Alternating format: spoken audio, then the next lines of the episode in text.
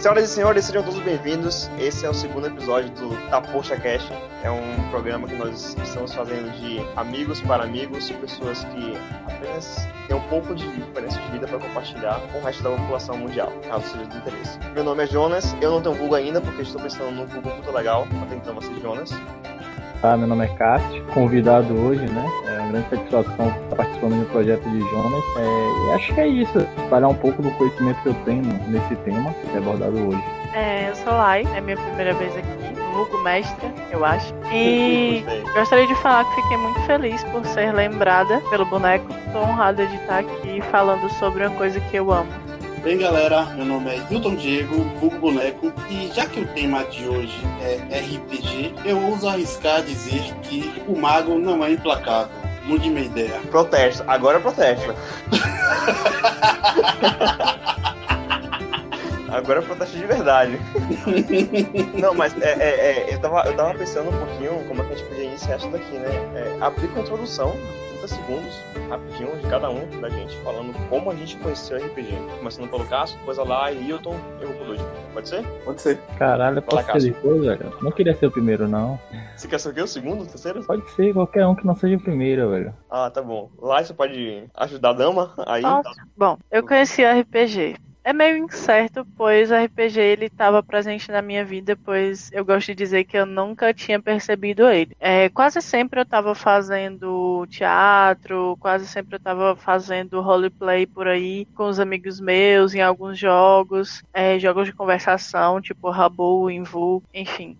E propriamente dito, o RPG de mesa entrou na minha vida há três anos atrás e entrou de uma forma meio que romântica, porque foi através do meu noivo, atual noivo. E ele é um mestre, é mestre desde os dois anos de idade. Ele é mestre em D&D e Storyteller. E, bom, ele começou me introduzindo no mundo da RPG como acho que a maioria das pessoas que entram no RPG começa, que é pelo D&D, né, pela, pelo sistema D20. E depois eu me aprofundei no sistema que atualmente eu narro e jogo muito, que amo de paixão, que é o sistema Storyteller. E é basicamente isso. O RPG de mesa me envolveu muito pelo fato de que eu já fazia teatro, então adorava atuar. Eu era uma pessoa que não era muito tímida e sempre gostava de interpretar e sempre gostava de me explorar. E o RPG de mesa me dá essa oportunidade, me abre horizonte, principalmente quando você mestra, mas quando você é jogador mais ainda,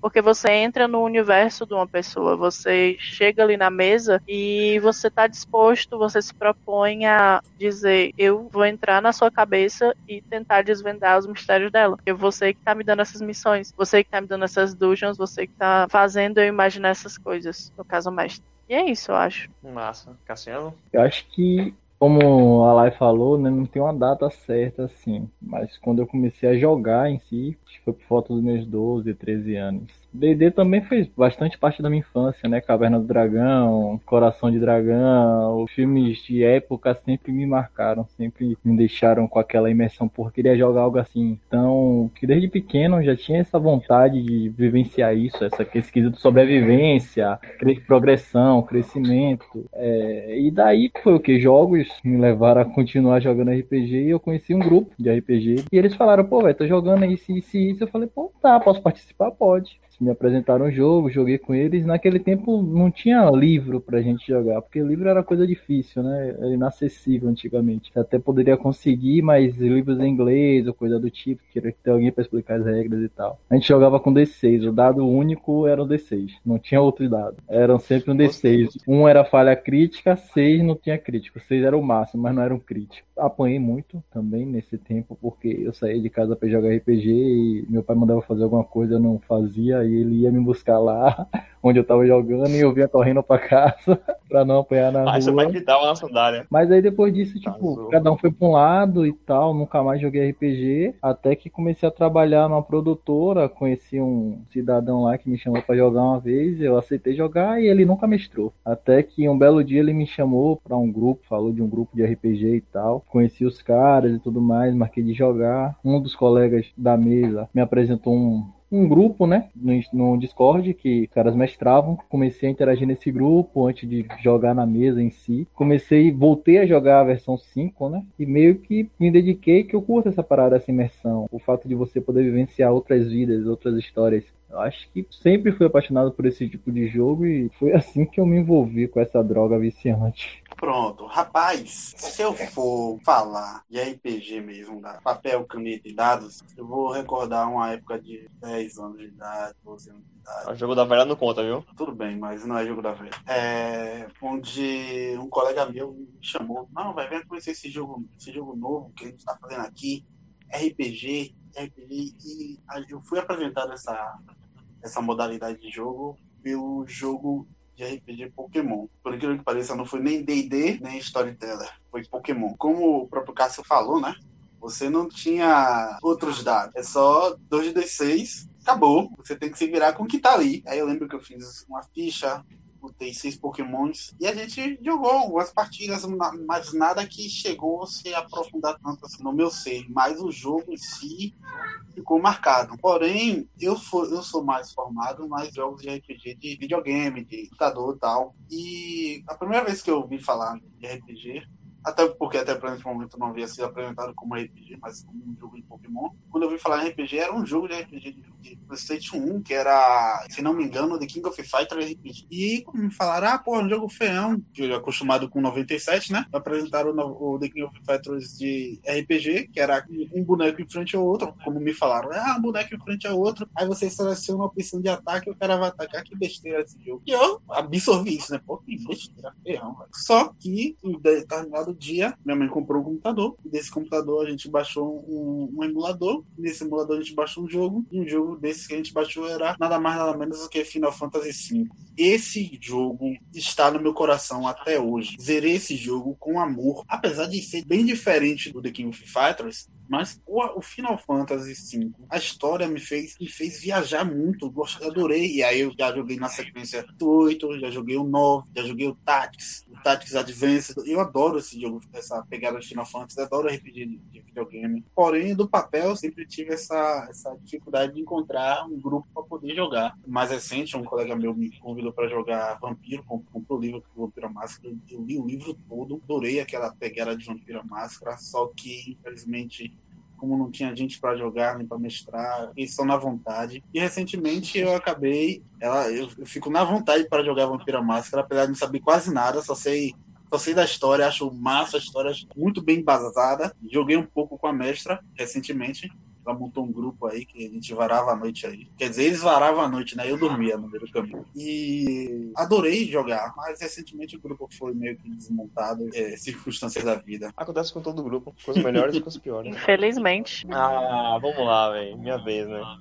Velho, eu lembro, eu lembro até hoje, quando tinha 11 anos de idade, aí um amigo foi passar as férias lá em casa e disse, cara, tem um jogo aqui massa, parecia que tava, cara, ele parecia que tava me vendendo droga, tipo, sabe, tipo, cara, tem uma parada aqui massa, velho, uma parada nova, você nunca viu igual, ele se chama RPG. E ele tirou do classificador lá um cara de papel que ele tinha lá, tudo de caderno. Ele também não sabia nada sobre RPG. Tinha alguns mapas que ele tinha desenhado, tinha uma folha cheia de armas que ele tinha desenhado também. Tinha uma ficha, cara, muito simples a ficha. Tinha atributo, acho que era força, resistência e agilidade. Era isso. E a gente jogava com D6 também, sabe? E, pô, velho, eu acho que a melhor fase assim da RPG foi essa fase quando eu não, não conhecia regras, quando eu não conhecia o que era D&D. A gente chegou a descobrir muita coisa, né? Tipo, do D20, quando a gente pegou o D20 a primeira vez, a gente não sabia nem pra que servia, velho. E ficava naquela coisa, né? Nossa, velho, se cair zero, é, de 1 a 5 vai acontecer tal coisa, se acontecer de 6 a, a 10 vai acontecer outra coisa. E como Yuto também, acho que um dos primeiros que eu joguei foi de Pokémon. Oh. Velho, era muito, era muito bom. Era muito dan, bom. Dan, Oi, surpresa! Sabe? Revelações! E, e, velho, e Pokémon é uma obra que eu sou apaixonado até hoje, sabe? Se alguém me chamar assim, cara, eu também. de Pokémon, eu aceito na hora. Ó, dá, ó já dá pra montar uma mesa aqui já, viu? E tem, e tem história a primeira mesa minha também, acredito que seja essa mesma. É, eu lembro, depois, assim, muito tempo, eu, eu parei pra jogar 3DT também, que é brasileiro, né? Me apaixonei por Tormenta, que é, que é brasileiro também, tem quase todos os livros em casa. É, é, depois a gente jogou 3.5, depois migramos para Vampiro, depois voltamos para vamos para Lobisomem, voltamos para 3DT. E aí foi, mas é, eu particularmente tenho uma paixão pelos jogos que a, gente, que, que a gente jogava antes, sabe? Sem muita regra, sem muita coisa, mais imaginação, sem coisa overpower. E acabou que estamos aí, até hoje, jogando, quando dá, né? Eu acho isso massa, essa, essa pegada do como RPG surgiu na, na, nas nossas vidas, tá ligado? Porque em algum momento, esse jogo, em papel, como eu disse, em papel, uma caneta e alguns dados, um livro, cativou a gente, né? Com certeza, mano. Eu lembro que quando eu comecei a jogar RPG, de verdade mesmo, eu era uma pessoa bem, bem introvertida. Eu não, tinha, eu não conseguia me comunicar muito. Eu sempre e... fui extrovertido. Introvertido? Introvertido. Sou ah, medroso. Não, eu também sou introvertido até hoje, mas eu, eu, consigo desembolar, porque eu comecei a jogar RPG, e depois de um tempo eu comecei a mestrar. Só que quando a gente mestra, a gente acaba interpretando várias personalidades. Uma pessoa mais alegre, uma pessoa triste. E é como a Lai falou, né? É o teatro da vida. A gente tá ali interpretando, imaginando que a gente é outra pessoa, outras coisas tem gente que vê isso de forma ruim, mas, cara, o RPG salvou minha vida, velho. Eu, eu lembro de uma época assim que eu tava em depressão e o que me salvava era chegar ao fim de semana pra gente jogar RPG. e aquilo né? ali, velho, me animava uhum. bastante. Como eu... o Jonas comentou, é, o RPG salvou a vida dele, né? E eu tô mestrando oficialmente há dois anos e eu tive a oportunidade de ouvir muitas vezes de muitos jogadores que eram introvertidos, que eram pessoas para baixo, que faziam personagens melancólicos, passar de personagens melancólicos para personagens extremamente engraçados e que faziam a animação do grupo. E ali era para ele uma forma de fugir da realidade dele que depois que terminava a sessão algumas vezes quando a gente estava mais amigo ele vinha me dizer pô Lai, o meu dia foi uma merda mas essa sessão me salvou. Eu já ouvi algumas pessoas dizendo que estavam tentando coisas extremas, né, com a própria vida e chegaram e conversaram comigo sobre RPG e aí eu chamei para uma mesa, ou então estava tendo sessão e eu incluí a pessoa no meio da sessão e aí a pessoa não queria jogar e eu bora jogar que é bom e a pessoa esquecia aquilo e ficava para trás, virava passado e isso é uma das coisas que me faz chorar até hoje, porque é uma coisa que eu amo, RPG é uma coisa que eu amo. E se tá ajudando outras pessoas de tal forma, eu vou continuar amando mais ainda. Que show. Tem um, tem um amigo meu, ele é o Luiz Eduardo, né? Não sei se vocês já ouviram falar, da Matilha. A Matilha aqui em Salvador é o grupo que eles organizam eventos de RPG. E, tirando a pandemia, eles tinham um evento todo mês, eu acho. Acho que era todo mês, ou era a cada dois meses, não lembro a, a, a período, enfim, o tempo que eles faziam. Cara, ele falou uma vez pra mim, a gente tava conversando, ele falou assim, cara, o RPG fez com que eu terminasse minha faculdade de Direito. E eu fiquei, mano, como assim, velho? Como é que o cara... Tipo, a gente com o trabalho na área criativa, né, é uma coisa. A gente consegue, tipo, a gente leva RPG pra área criativa, de trabalho, de... Mas eu nunca imaginei que o RPG poderia chegar a ponto de uma pessoa é, conseguir levar isso pra formação, formação mais tradicional, isso muda, muda vidas, velho. É, ainda em cima disso que você falou, Jonas, no projeto que eu participo lá no, no Discord, né? Tipo, tem cerca de, sei lá, 300 e poucos membros. Alguns mestram, outros apenas jogam, alguns mestram e jogam. O administrador, o criador desse projeto, ele é um advogado. A maioria do, das pessoas na mesa mesmo tem muitos advogados, são muitos mesmo. Nossa. Eles falam que, pelo menos o que eu vi eles falando, pelo quesito de você ter que ler bastante, tal, se adequar a uma regra, tentar, tipo, usar uma regra sobrepondo outra. A seu favor. De certa forma, algumas coisas dessa, de, de, seguindo essa lógica, fizeram que eles realmente começassem a gostar daquela profissão por conta disso. Perfeito isso. Não, Eu conheço um amigo que é advogado por causa que ele fez um ventru no Vampira Máscara. Basicamente. Ele gostou tanto do personagem que ser o próprio. Real. Cuidado pra ele não começar a morder pescoço aí achando que transformou em. Não, cara, é, mas faz sentido. Imagina aí, o cara chega assim, poxa, não sei se sei lá, ser advogado pra mim, o que, é que eu vou fazer? Já sei, vou criar um personagem que é advogado, vou interpretar. Se eu gostar, levo pra vida pessoal. Acabou, pô. Perfeito. Uhum, é uma coisa que eu gosto de dizer que no RPG eu vou chamar a galera para jogar e um dos argumentos que eu uso, não sei vocês, mas um dos que eu uso é, cara, aqui tu pode fazer tudo que tu quiser e tipo tudo que tu imaginar e que não vai ter nenhuma penalidade na tua vida mesmo. Entendeu? Tipo, tu não vai ser preso por matar, tu não vai ser julgado por estar tá fazendo sexo. Tipo, é só um jogo, o jogo é jogo. É um então, jogo. Tipo, tu pode fazer tudo que tu quiser, tudo que tu imaginar ali, tudo que tu tem vontade, sem sofrer nenhuma penalidade na vida. E se tu gostar, tu traz pra tua vida. Tipo, esse cara do, do Ventru aí. Menos matar, por favor. É, menos matar, mas outras coisas boas, né? É, de fato. Vou- Continue lá, desculpa. Não, já terminei. É só isso mesmo. Guido, você falou uma coisa? Não, nossa. É, pô, Acho que o matar impactou a galera. É, verdade, o matar foi tipo, desculpa, gente, me perdoe. Não, que é isso, gente. Não, porque assim, é, é importante falar, porque caso alguém que não, não conheça o RPG, ele ouça esse podcast, a gente, a gente fala, nossa, velho, eles ficam Aham, matando é lá, caramba. Eles ficam tramando como matar pessoas. Mas, gente, É, manipulando tem um pessoas, seriado, não tem nenhuma tem um seriado, tem um seriado chamado Como Defender um Assassino. E eu já sei como esconder um assassino com o corpo, já sei como me livrar das, da- das, das armas, eu já sei como me defender no tribunal. Por que, que o RPG é que é do contra, né, velho? É, é, é verdade, faz sentido isso.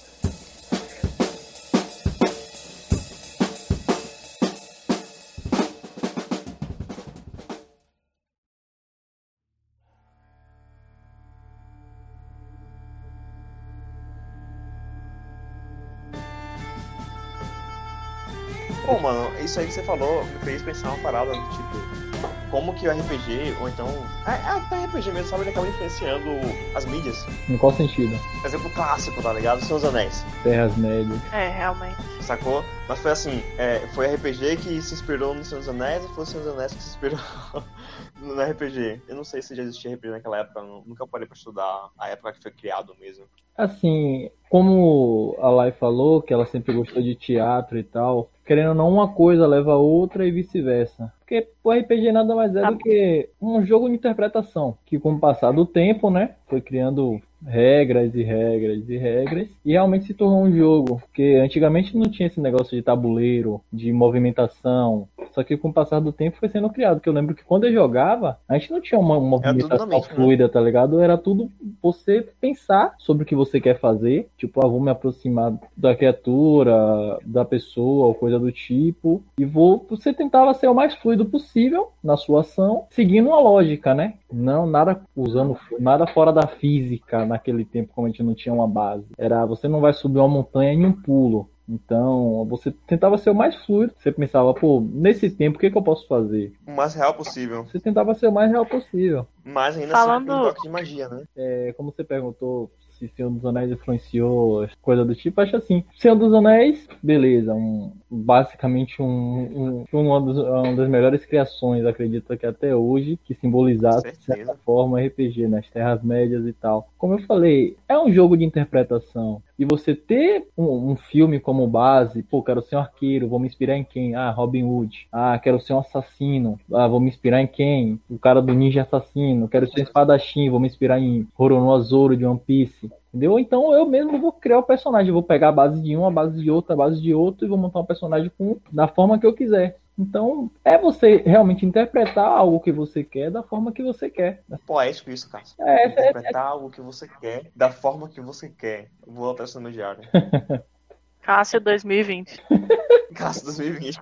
Cássio, Contigo lá, isso ia falar. Não, ele falou, né, do que é algo que era mais real, digamos assim, sem tanto sistema e tal. Eu gosto do storyteller, eu me aproximo mais dele, tanto pelo fato do teatro, porque ele é bem mais teatral, ele é bem mais roleplay do que o próprio sistema, mas quando ele puxa pra ser sistemático, ele vira chato quando o mestre é chato, por exemplo, eu. É, eu lembrei agora do que eu tava fazendo. Hoje eu tava fazendo uma ficha, que eu vou começar uma mesa de lobisomem. É segredo. E eu tava fazendo a ficha com um, amigo meu, que ele é novato, ele nunca viu, assim, o que ele viu de RPG do Vampira Máscara, do Storyteller, o mundo do Storyteller foi Vampira Máscara Bloodlines, do computador antigo, que só. E Nossa, ele tava antigão. com dificuldade de fazer a ficha do lobisomem, porque a ficha Storyteller, ela é uma simulação da vida real. Tudo que você for botar nela não são simples pontos. Tudo que você for colocar, tipo, ah, eu tenho uma arma de fogo 4. Por que, que você tem uma especialização em arma de fogo? Você tem que explicar por que, você passou mais de 10 anos da sua vida focado naquilo ali. É, você tem que explicar Perfeito. o que te levou a. O que levou, no caso, do teu personagem. Eu gosto de falar ti porque para fazer a aproximação, mas o que levou o seu personagem a aprender aquilo, a se focar naquilo. Se ele é um galante, por exemplo, por que, que ele se especializou em briga? Se ele é uma pessoa da dança, da performance, da arte, do carisma, da lábia,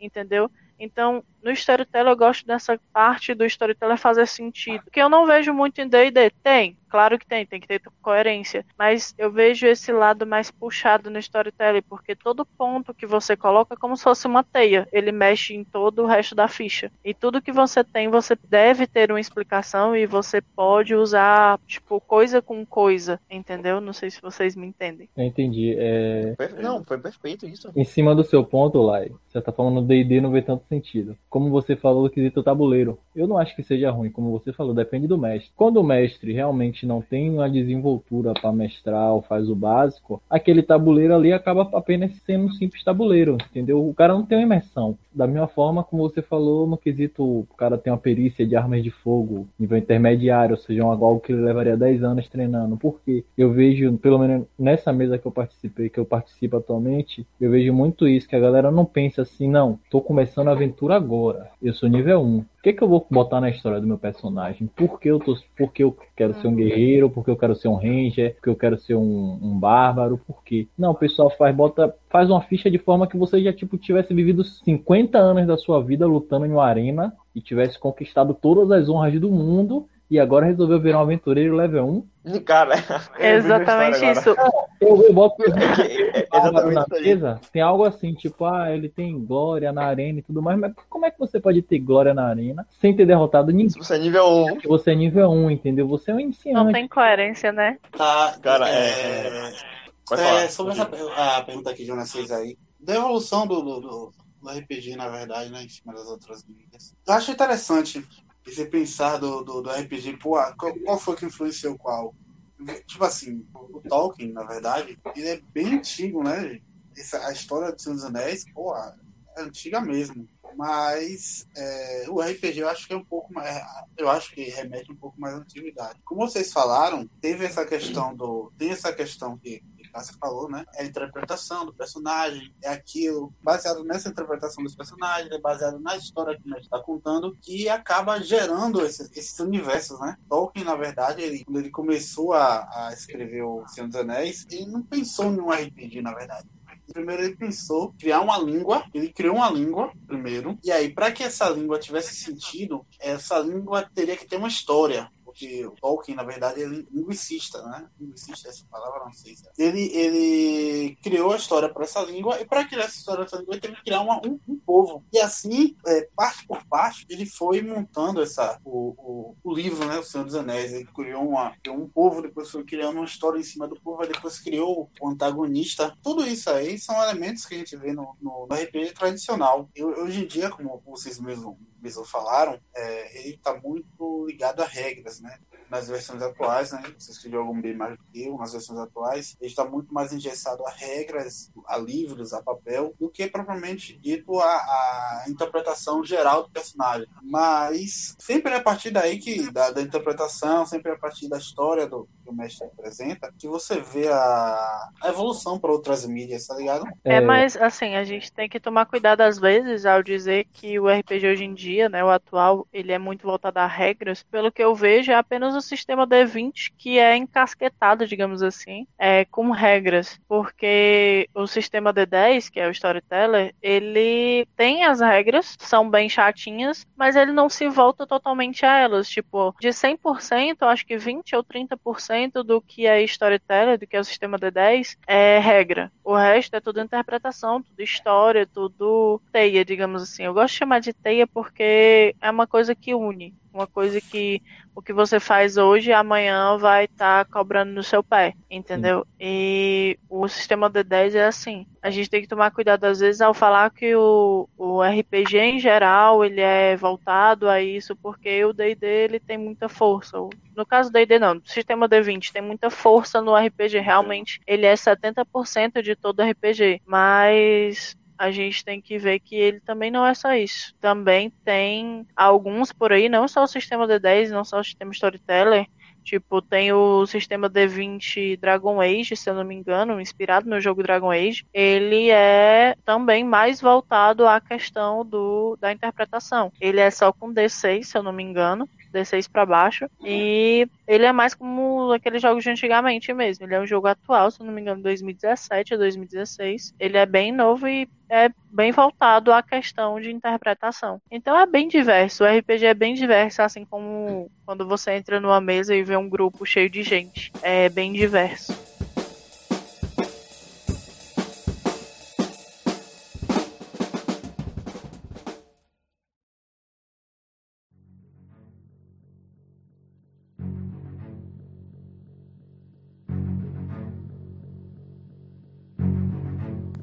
Ainda em cima do que Lai falou, tem o fato de que tem a regra em si, sim, a regra tem o seu peso, tem o seu peso, mas aí que entra a função do mestre, saber o que ele pode estar tá modificando ou não. Porque se o mestre quiser modificar algo e não vá, tipo, prejudicar a mesa em nada, ele pode modificar, entendeu? Só que o problema todo é que falta imersão de alguns jogadores, né? Algumas vezes falta imersão de alguns jogadores e falta também dedicação, às vezes, do mestre querer realmente ser imersivo. Porque acho que o que faz a mesa ser diferente ou não é os jogadores e o mestre. Que as regras estão lá, mas né, não quer dizer que você vai ter que usar todas as regras em todos os momentos. Para tornar o jogo melhor, às vezes você vai usar, assim como para tornar o jogo melhor, às vezes você vai. Não precisa, vamos usar essa regra agora não. Para tornar o jogo mais imersivo, para tornar o jogo mais divertido para todos.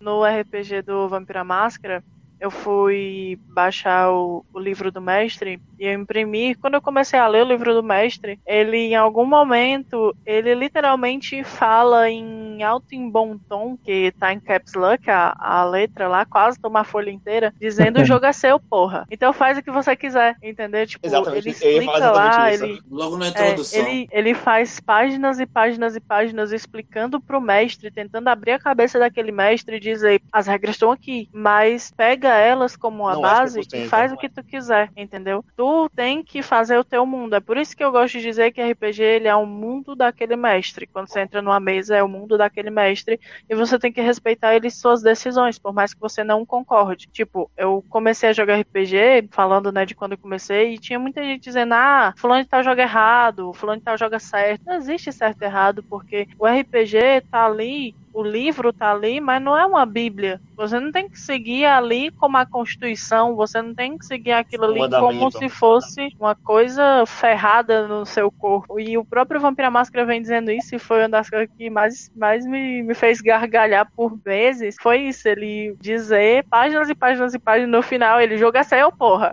Faz o que quiser. É, uma coisa que a gente esqueceu também, que é o que eu estava tentando falar antes, que a Lai falou perfeitamente agora, é que todo livro de RPG, 3ET, Vampiro, Lobisomem, D&D, todas as edições, vou ter escrito, a primeira regra é que não tem regras. A gente criou coisas para que vocês possam se basear e criar o seu mundo e, e fazer o seu roleplay, sabe?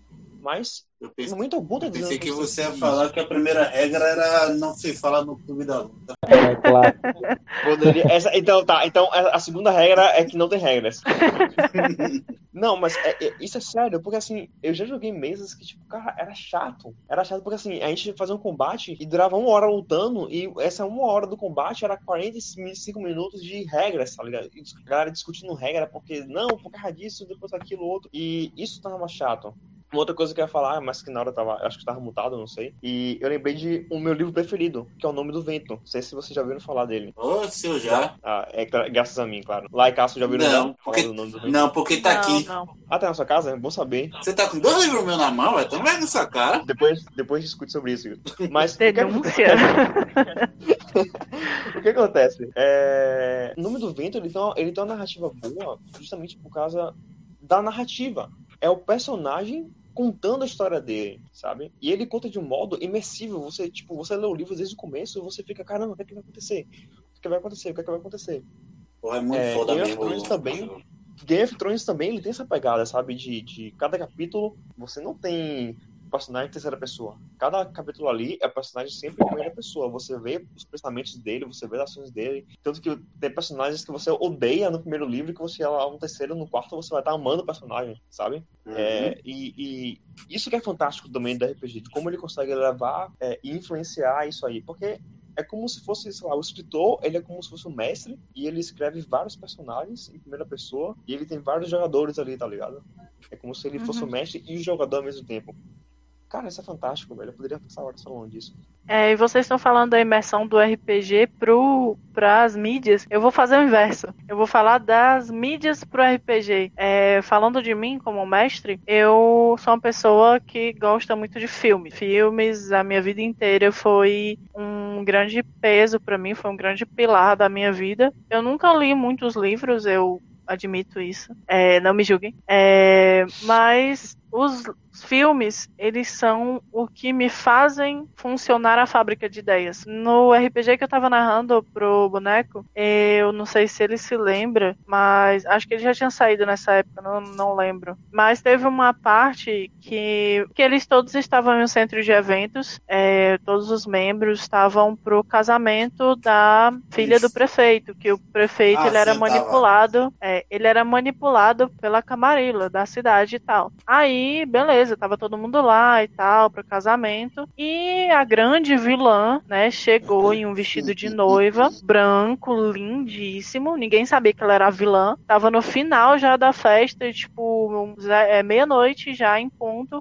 E ela chegou com todos os seguranças dela, todos eles de sobretudo branco, perfeitamente elegantes. E quando ela chegou, ela se posicionou ao palco, né? Estavam nas últimas declarações. Ela pegou o microfone, desejou felicidades à noiva e que ela tivesse uma eterna vida, uma longa e eterna vida com o seu noivo, ao lado de seu noivo. E aí os seguranças que estavam posicionados um pouco mais atrás dela em um plano de fundo retiraram metralhadoras, fuzis, etc, de armas pesadas, miraram para o povo e fizeram um grande massacre ali, conseguindo fugir apenas o grupo que estava jogando no momento e foram espertos o suficiente para conseguir é, driblar aquilo ali.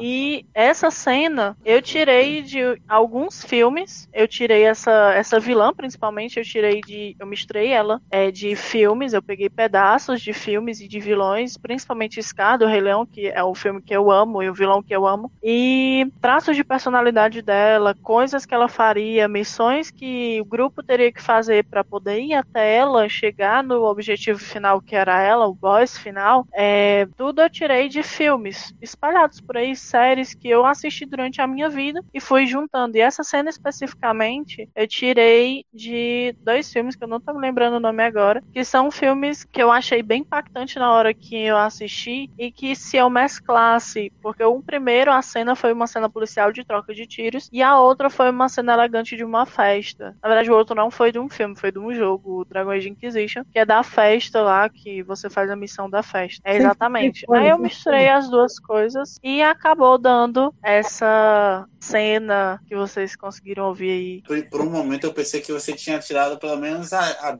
a base do casamento vermelho, mas enfim. assim, em cima disso. O casamento vermelho foi assim mesmo, né? É quase. É, eu não né? conheço é, é, esse filme. Game of Thrones? Não conhece Game of Thrones? Eu assisti Game of Thrones só a primeira temporada e pulando muitos episódios. Ah, meu Deus do céu, ah. meu Deus do céu, ah, velho. É, né, falta, gente, falta me, me perdoe. tempo, falta me tempo. Gente, me perdoe. Acabou, o podcast, basta todo mundo dormir. Vamos fazer assistir agora. Sobre Game of Thrones.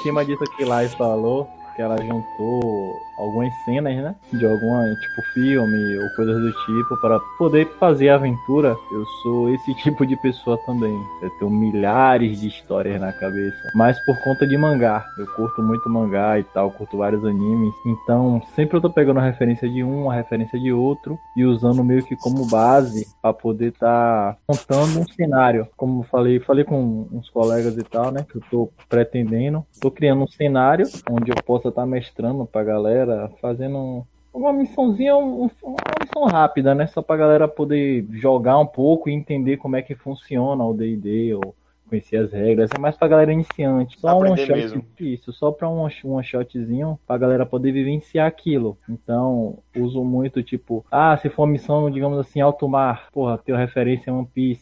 Ah, vamos colocar assim, vamos fazer uma missão de uma guerra entre reinos. Porra, eu tenho referência de Kingdom, entendeu? Ah, referência de é, mundo extraplanares ou coisa do tipo. Tem referências de solo leveling, tem referências de raid, tem referências de vários animes que eu gosto de estar acompanhando para justamente poder imergir, poder introduzir aquele cenário dentro de uma mesa. Então muitas vezes você vai pegar cenas, porra, já vi isso em algum filme, pá, às vezes já viu sim, mas a intenção é essa, entendeu? É trazer coisas imersivas e mudar um pouco aquela realidade para que a galera compreenda realmente o significado do RPG, o significado do roleplay, não jogar só por combar. É, você falou isso, você E- falou isso aí, Cássio. É muito importante, na verdade, buscar dessas fontes, né? Brincar de várias fontes, na verdade, para você poder criar uma história rica e com diversos, diversos assuntos, diversas reviravoltas. E a cultura japonesa, em geral, por um lado, por um lado, ela já é diferente da nossa cultura nossa cultura, ocidental, ela apresenta uma variedade de, de, de, histórias, uma variedade de situações que, por um lado, um lado nosso aqui, ocidental, cabeça dura, é difícil até de enxergar, tá ligado? Você falou aí ó, esses animes, esses, esses, esses mangás e tal, mas se você for avaliar, a maioria dos, dos, dos bons RPGs, na verdade, de videogame, são japoneses, velho. Vieram de lá. Você pega Final Fantasy, veio de lá. Você pega Birth Fire, veio de lá. Você pega também o. o... o como é mesmo o nome daquele, pai? Se eu não falar, meu colega vai me matar.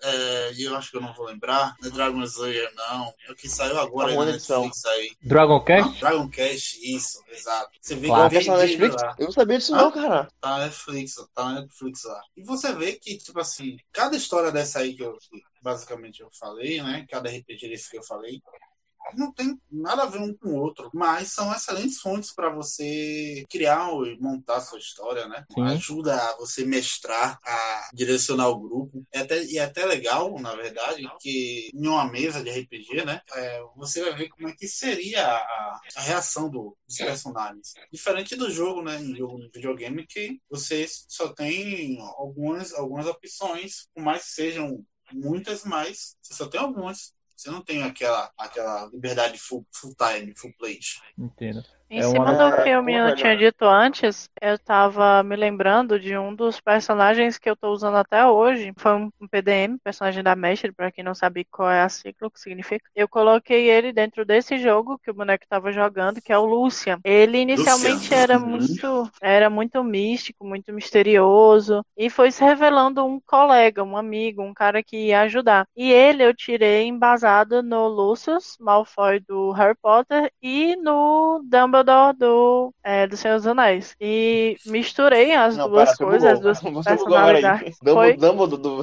Dumbledore dos Não, seus anéis? Dumbledore não. Como é o nome do cara? Gandalf. Do É Senhor o dos Gandalf. Anéis, Gandalf. Isso. Eu sou muito ruim com nomes. E eu juntei essas duas personalidades e até levou o nome de um deles, né? O Lucian, Lucius. É, e até a foto a galera comenta, fica zoando com a minha cara, dizendo que é ele. Eu digo que não. E Mas eu era, juntei né? as duas personalidades e trouxe um PDM novo que eu tinha interpretado. Porque PDMs para ajudar o grupo e estar ali junto com o grupo são coisas. Uma coisa que eu gosto de fazer é Claro. interpretar eles ontem em, antes em uma aventura solo. Eu peço pro Val narrar pra mim uma aventura solo, eu faço a ficha daquele PDM, eu peço pra ele narrar, eu desenvolvo a história dele ali comigo, interpretando ele, e aí eu boto no jogo. Eu gosto de fazer isso pra PDMs que vão ter uma imersão maior, uma interação maior com os jogadores. Claro, não dá pra fazer com todos, mas que, os que vão ser mais importantes na história, eu gosto de estar fazendo isso, de interpretar, de ser ele, de sofrer o que ele sofreu. Ah, tem uma coisa que a gente tava falando aqui e, e eu pensei bastante. Tava pensando aqui sobre RPG, né? Que você, você falou para mim, você falou pra gente que você pega, sei lá, vários personagens, você acaba fazendo o seu. E o Cássio também falou que tem várias referências de várias coisas. E, Cara, isso é interessante porque a gente percebe de como a criatividade ela gera mais criatividade, sabe? Alguém, alguém um dia fez algo que incentivou outra pessoa a fazer outro e depois foi puxando. E isso é interessante até mesmo na. Eu sei qual a profissão de, a profissão de vocês, mas eu trabalho com design também. E quando eu tô desenvolvendo projeto, eu acabo pegando, tipo, vários elementos, sabe? Tipo, quando eu tô fazendo algo original para mim mesmo. Eu acabo pegando vários elementos que normalmente eles não se encontrariam de forma alguma e eu crio aquilo ali do zero, sabe? Isso aí acaba gerando com que outra pessoa tenha uma ideia e faça outro trabalho. E isso fica girando e com RPG, com a literatura e com tudo. É tudo igual, porque uma aventura que eu mestro pode acabar levando o Cássio a, a, a, ter uma ideia. Uma, uma aventura que o Cássio lá a mestrar pode estar desenvolvendo um personagem, um, algum jogador lá cria um personagem futuro depois, como já aconteceu comigo várias vezes. E eu acho que isso é importante, porque a gente acaba é, se mantendo no meio de criativos, sabe? E acho que o mundo ele precisa disso. A gente tá falando muito de RPG e de coisas que a gente joga e tudo mais. Quem ouvir pode acabar falando, nossa, que legal, que da hora. Mas essa é a maneira que a gente tem também de se manter criativo, pô. E de se manter leve, de se manter bem com o mundo, sabe, com a vida. Posso dar uma palavra rapidinho? É, o que você fala, o que você falou aí, na verdade, é, tem um um palestrante, né, e humorista, Murilo Gun, não sei se vocês já ouviram falar dele. Acho que lá já deve ter ouvido falar, já que ele trabalha mais com a parte de desenvolvimento pessoal. E uma palavra que ele fala, uma frase, né, que ele diz, repete N vezes nas palestras dele, é que ele não, não existe criação. Não, as pessoas não criam nada. As pessoas, elas juntam as coisas, na verdade. O que dá o nome, na verdade, é combinatividade. Ou seja, a gente combina duas coisas que existem para criar, para juntar e fazer uma coisa nova. Por exemplo, um exemplo que ele usa bastante, na verdade, é o, o, smartphone atual, na verdade. Já existia, já se existiam celulares, já se existiam câmeras e já se existiam MP3. O Steve Jobs só fez juntar tudo e botar tudo num aparelho só. Ou seja, essa ideia da gente pegar as coisas como o Cássio faz, né? É, vai para várias, várias fontes, beberica de várias fontes para poder criar uma história legal. Isso aí acontece a torta direito, não parte somente da, de pequenas histórias como as nossas, como também de grandes histórias. E é uma coisa que não é tão, tão distante acontece com os grandes, então a gente pode muito bem fazer. Sim, acho que tudo depende do seu ponto de vista criativo, porque independente de ser, como eu falei, eu leio mangás e tal, assisto alguns animes, ou como o Lai falou que pegou a cena baseada em um filme, você pode introduzir, tipo, de qualquer coisa, não necessariamente de culturas de fora, tá ligado? Você pode muito pegar, muito bem pegar a história, sei lá, da, do Brasil de antigamente, da escravidão, e usar, tá ligado? Você pode ler um livro sobre a escravidão do Brasil e tal, e em cima desse livro que você leu, você pode estar tá utilizando para estar tá criando um cenário de escravidão em algum reino, coisa do tipo, fazendo com que a galera se introduza aquele cenário, entendeu? Então, tanto faz a história ser japonesa, a história ser americana, brasileira, o que for. Tudo depende de como o mestre, né, vê aquela história e como ele aplica na mesa. Tudo é questão de criação, tudo é roleplay, tudo é RPG. Concordo com tudo que ele disse. tá comendo, né, Lai? Tô nada, tô aqui prestando atenção só. Sem que é por falar mesmo. A gente tá dando sono, tô ficando mais é nada. O que é pra eu falar? Não, acho que é isso. É, então, acho que então, é o sinal que chegamos aqui. Então é isso, galera. Então eu gostaria de agradecer mesmo a presença do Cássio, da Lai, por terem vindo aqui hoje. Olá, só uma pergunta. De onde você é? Fortaleza, Ceará. Fortaleza, Ceará. Eu nunca acerto. Eu nunca acerto. Se você me perguntar, você me lascar, eu errar. É o Tapocha Cash rompendo barreiras do. as, as fronteiras da, da vida. Um dia, ó, velho, um dia a gente vai chamar um americano pra participar do nosso podcast. Não é difícil, não. Fala americano. Eu também não, eu também acho nasceu nos Estados Pô, Unidos. Pô, sou americana. Não, não, norte-americano, desculpa. É. Eu prefiro norte-americano. Tava certo. Mas, enfim, é isso aí, galera. Muito obrigado mesmo. Eu sou muito grato por vocês tirarem um tempinho. Eu e o Hilton, né? Somos muito gratos por vocês tirarem um tempinho vocês, compartilhar com a gente aqui. Vai ter mais podcast relacionado à cultura pop. Com certeza vocês vão estar na nossa lista para voltarem aqui. E é isso aí. Muito obrigado. Valeu. Obrigado a todos vocês. Por favor, não se esqueçam de curtir. A gente já tá com. comentar. Já, claro, comentar, compartilhar, que é mais importante. Se inscrever no canal, claro. Já tá lá no Instagram. Tá, puxa. Ok. Valeu, irmão. Próxima galera. Falou, galera. Vocês,